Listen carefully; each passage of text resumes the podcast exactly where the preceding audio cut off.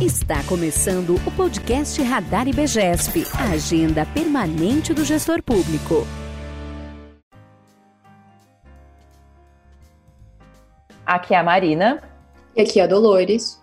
E essa é mais uma edição do Radar IBGESP. Bom, você que está nos ouvindo em 2020 sabe que na maioria dos episódios desse ano a gente fez uma gravação com cada uma das pessoas de suas respectivas casas essa gravação não é diferente. Então, se você ouviu algum ruído diferente, é por causa disso. Mas a qualidade do debate vai ser a mesma de sempre. Bom, e esse debate hoje promete, porque a gente vai falar de um tema que interessa muito o servidor público. Todo mundo que trabalha na administração pública sabe que termina mandato, começa mandato e vem o desafio da descontinuidade. Como lidar com um monte de mudanças do cenário político? E para falar sobre isso, a gente trouxe o Edgar Lombardi, que é assessor de planejamento da Prefeitura de Fortaleza.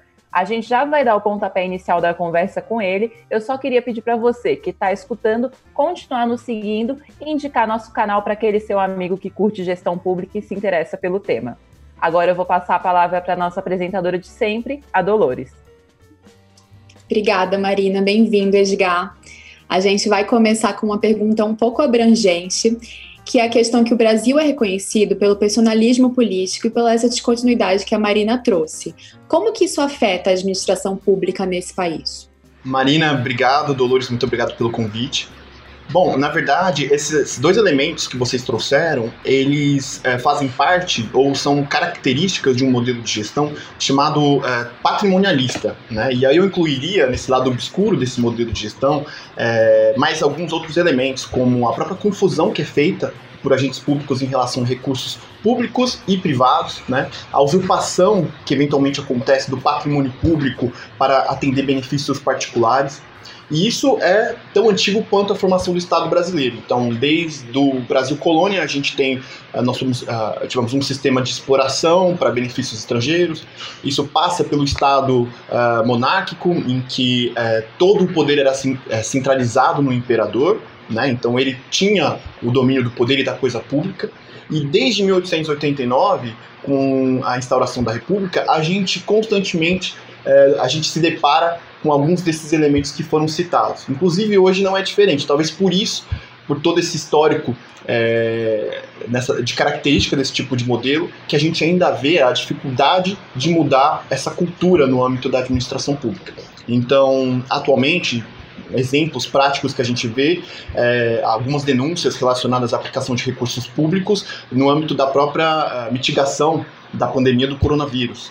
Né? Outro exemplo que a gente pode citar, que recorrentemente aparece em algumas denúncias, é a indicação política de algumas pessoas para cargos eminentemente técnicos, né? pessoas que eventualmente não possuem nem as competências ou habilidades necessárias para executar algum tipo de serviço. E por fim, é, até mesmo a obras inacabadas, justamente porque o espaço de tempo, de planejamento, é, ele se restringe àquela gestão, ao período da gestão de quatro anos. E a gente sabe que os problemas sociais, econômicos, eles são estruturantes e, portanto, é, demandam ações mais ao longo prazo. E não é isso que acontece. Muito boa a sua colocação, Edgar, porque a gente tem que fazer esse recorrido histórico mesmo para entender quais são as bases né, dessa descontinuidade administrativa e desse foco no pessoal. Né? A gente tem um problema muito grande de separar essas duas esferas da vida mesmo, né?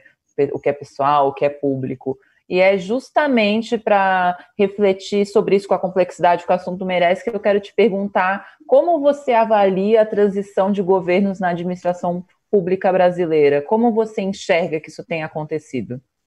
Marina, é, antes de mais nada, eu acho que seria interessante a gente conceituar o que seria é, o processo de transição governamental. Né? E a transição em si, é, ela tem objetivos muito claros e basicamente é criar condições práticas para que o candidato eleito receba as informações necessárias do atual, né, da, da gestão vigente, juntamente com a, sua, com a sua equipe, para que consiga, assim, dar continuidade aos serviços públicos e também, talvez o mais importante, é para que ele consiga, a partir dessas informações, tomar decisões para criar seu plano de governo. Né? E aí definir as prioridades, dar ou não continuidade aos projetos que já estão em andamento. E, e o processo de transição ele é uma característica, é, por excelência, de sistemas democráticos. E no Brasil a gente tem essa, esse modelo democrático recentemente, um pouco mais de 30 anos, a partir de 1989. 1988 89. Então, é natural que hoje a gente ainda esteja amadurecendo esse processo de transição. Agora, é, já conseguiria aqui trazer alguns elementos importantes do, dos avanços que a gente conseguiu nos últimos anos. Então, em 1997, a gente tem a, a, a lei das eleições, em que nela, no artigo 73, a gente é, possui as ações, as condutas vedadas aos agentes públicos na época eleitoral, a própria lei de responsabilidade fiscal, que traz diversos dispositivos relacionados à gestão financeira de todas as unidades federativas no último ano de gestão. E em 2002, é, tem um marco, eu diria, no âmbito né, nessa perspectiva, que é a lei de transição no próprio governo federal. Né? Então, essa lei vai basear as, as transições dos próximos governos. E aí, uh, em termos mais recentes, algumas práticas interessantes de citar. Em 2018, o governo de Minas Gerais, por exemplo, implementou um portal da transição. Esse portal, inclusive, é aberto e nele contém alguns relatórios setoriais de diversas secretarias no âmbito do governo, né, e também informações estratégicas. É, a, no âmbito federal, no governo federal em 2018, a gente também teve uma cobertura ampla da imprensa em relação à transição do governo Temer para o governo é, do presidente Bolsonaro. E eu acho que o gargalo ainda está nos municípios. Né? A gente tem, é, até por uma questão de escala, mais de 5.500 municípios, e aí cada um tem a sua dinâmica. Eu diria que um avanço importante daqui para frente, né, olhando aí para os próximos passos, uh, existe atualmente um projeto de lei é, do Senado Federal, que inclusive ele foi aprovado no Senado e foi direcionado à Câmara dos Deputados, e, né, e esse projeto de lei contemplaria algumas regras, né, alguns dispositivos que disciplinariam o processo de transição, não só no governo federal, mas no, nos estados e também nos municípios. Então, assim, no geral, eu diria que a avaliação ela é satisfatória, tem algumas coisas para avançar, mas a gente está andando e eu acho que isso é importante. Eu te perguntar justamente sobre isso, porque também tem a questão dos entes federativos, né, que são diversos no Brasil. Então, a gente já tem um cenário no âmbito federal, um no estadual e no municipal, esse alerta aí, com cuidado para o quantitativo também, e o tamanho dos municípios, né? Tem municípios muito pequenos e eu acho que o personalismo político se aproxima muito das práticas, né? Eu acho que a Marina também vai trazer um pouquinho uma questão do clima organizacional nesses ambientes. Exato, isso é muito importante, porque tenho certeza que quem está no órgão público agora, escutando a gente ou fazendo seu home office, o servidor que está no, nos ouvindo, sabe que quando acaba um mandato, quando começa outro, existe uma certa tensão organizacional, das pessoas não saberem quem vai continuar na equipe, quem vai sair. Isso afeta, sim, né, até emocionalmente o servidor público, mas não é só isso, né? Que não é só é, o emocional que afeta, são os fluxos de trabalho. E é isso que eu queria te perguntar, Edgar. Com essas constantes mudanças, essas periódicas mudanças de lideranças públicas, o que, que o servidor tem que fazer para garantir a continuidade administrativa do trabalho deles? Marina, ótima pergunta. É, na verdade, a gente, sabendo dessa previsibilidade das gestões, né, que a cada quatro anos a gente vai ter essas, essa alternância de poder, a gente tem que tentar usar isso ao, ao benefício da população. Então, tem uma frase interessante que vira e mexe eu escuto alguns gestores dizerem que é a transição de governo ela já começa no primeiro dia, né? no primeiro dia da própria gestão, justamente porque a gente sabe que vai ocorrer a mudança mais cedo ou mais tarde. Então, eu acho que há algumas iniciativas simples e outras um pouco mais complexas. Da simples, considerando que a matéria-prima né, da continuidade de serviços da informação são iniciativas que a gente pode fazer no dia a dia mesmo uh, na nossa secretaria. Então, uh, quando você recebe um ofício, o que, que você faz com ele? Né? Onde você guarda? Você faz a gestão do conhecimento da sua unidade, da sua coordenadoria, né, da assessoria no qual você trabalha? É, você atua no computador onde você guarda os arquivos virtuais. Né? É, é numa pasta específica dentro da sua unidade você utiliza é, o e-mail corporativo ou o e-mail pessoal na hora de se comunicar no âmbito do seu trabalho? Né? Então é muito importante a gente já começar no nosso dia a dia dividir o que é público e o que é privado, entender que a coisa pública ela precisa é, ser arquivada, acompanhada, monitorada, justamente porque ela vai servir como base, como subsídio para as próximas gestões. Inclusive, é importante dizer, a gestão sai, o município continua, né? o Estado e a União também, mas os próprios servidores são uma peça, uma peça fundamental, né? porque eles continuam e eles conseguem é, ter o histórico daquilo que foi realizado nas unidades. E exatamente por isso, a qualificação deles, trazê-los na, na, na tomada de decisão, é extremamente importante. Eles serão essa memória viva e darão continuidade aos serviços e os processos que já existem. Muito legal que você trouxe algumas ações de nível micro, né? Qual é o cuidado que você tem que ter com a informação na sua lida, com o trabalho? Como que a gente poderia também pensar em algumas ações macro, talvez do próprio Estado, para remediar esses prejuízos da descontinuidade?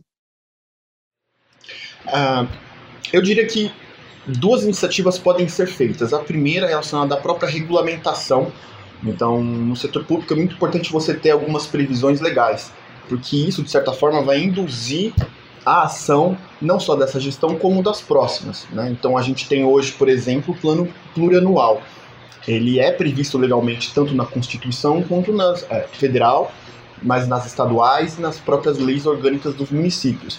Então, isso já faz com que os, as unidades federativas é, exercitem seu poder de planejamento, justamente porque a lei exige isso. Então, você criar dispositivos, decretos.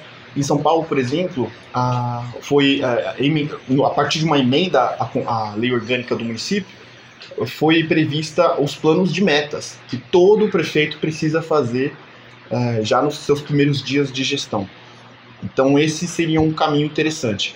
E claro, eu coloco uma perspectiva macro porque você precisa envolver a sociedade, você vai precisar envolver o legislativo para que essas iniciativas se perpetuem. E uma outra iniciativa seria fazer o próprio planejamento estratégico. Né? Fazer o planejamento estratégico sempre envolvendo a população. O fato de estar, haver uma previsão legal, também não vai significar necessariamente a execução plena de ações ou projetos ou iniciativas. Agora, quando você tem a população engajada, participante e que teve um papel fundamental na definição de agenda e que faz o acompanhamento da execução desses projetos e ações, ela é, fica como protagonista também, ou coprotagonista da, nas decisões públicas e ela tem o poder de cobrar. Né? E nada para além disso, né? a gente tem as organizações é, sociais que também fazem esse trabalho. Então eu diria que tanto a parte de regulamentação com dispositivos legais e como criar condições para o aumento do controle e da participação social. Acho que vai muito além da publicidade, né? Porque a gente tem acesso aos planos de governo, aos programas que estão propostos agora na campanha, né? Está em campanha eleitoral. É, mas eu acho que falta aí no envolvimento social. A gente também personaliza muito, personifica muito a campanha, né? Isso ajudaria com certeza em nível de sociedade. Com certeza. Bom, tô adorando esse bate-papo, mas a gente precisa finalizar e o que melhor para isso que não um case. Você tem algum case de transição para trazer para a gente, Edgar? Marina, hoje é, eu faço parte da equipe de transição, né, na, no âmbito do grupo técnico da transição de governo da Prefeitura Municipal de Fortaleza. É o último ano do prefeito atual, portanto, independentemente de que quem se eleja é, não será a gestão que atualmente é, está na prefeitura. E nós estamos trabalhando desde julho, né? E a nossa meta é que antes do período da data propriamente dita da eleição, a gente já tenha esse projeto finalizado, justamente para que, independentemente de, ser, de quem seja situação ou oposição, a gente consiga dar as informações necessárias para que o processo de transição em si seja o mais, é, o menos ruidoso possível, né? E o mais efetivo para a população. É, nós, portanto, hoje trabalhamos em três frentes. A primeira é a construção de relatórios setoriais, em que cada órgão vai construir o seu relatório, colocando informações é, desde uma perspectiva mais geral, que é para o funcionamento do próprio órgão, né, para que o próximo secretário entenda é, quantos cargos aquela secretaria possui, o quantitativo de servidores, quais sistemas são utilizados em todas as áreas, né, quais os contratos ativos é, relacionados às, a, a, aos projetos que aquela secretaria possui e está executando atualmente, é, o, os recursos é, orçamentários para aquela secretaria, tanto no ano vigente como no próximo, mas também informações mais estratégicas. Então, os resultados obtidos nos planejamentos estratégicos, nos planos setoriais, no próprio PPA, né? Então, essa seria uma frente.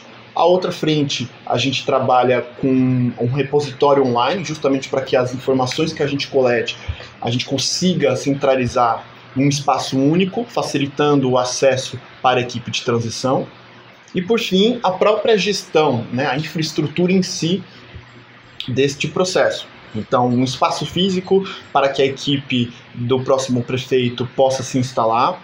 A gente lembra também que nesse ano, em razão da pandemia, houve o adiamento das eleições, a gente vai ter aí um pouco mais de um mês do processo, vai ser extremamente curto, então a, a nossa equipe de transição está preparada justamente para que, caso haja necessidade de informações complementares, a gente consiga agir em tempo hábil. Né? Então, é, a gente está trabalhando numa equipe multissetorial e já temos o relatório da Secretaria de Planejamento finalizado e agora é justamente dar essas condições mais práticas e operacionais para que a partir aí de novembro, início de dezembro, a gente consiga efetivar esse plano. Ótimo, Edgar. Sucesso nessa trajetória. É um trabalho muito importante que tem que ser sempre trazido à mesa. A gente tem que falar muito da importância da continuidade e de como é importante investir no potencial humano, nas equipes que fazem isso como você. Eu queria agradecer muitíssimo pela sua contribuição, foi ótimo. E aproveito aqui para falar que para quem está ouvindo, que o Edgar também já contribuiu para o nosso artigo da nossa publicação Radar IBGESP. Eu vou colocar o link aqui na descrição do episódio. É isso, muitíssimo obrigada, Edgar. Eu espero que você participe mais vezes. Marina, muito obrigado. Dolores também. Agradeço o convite da IBGESP e até mais. Tchau, tchau, pessoal.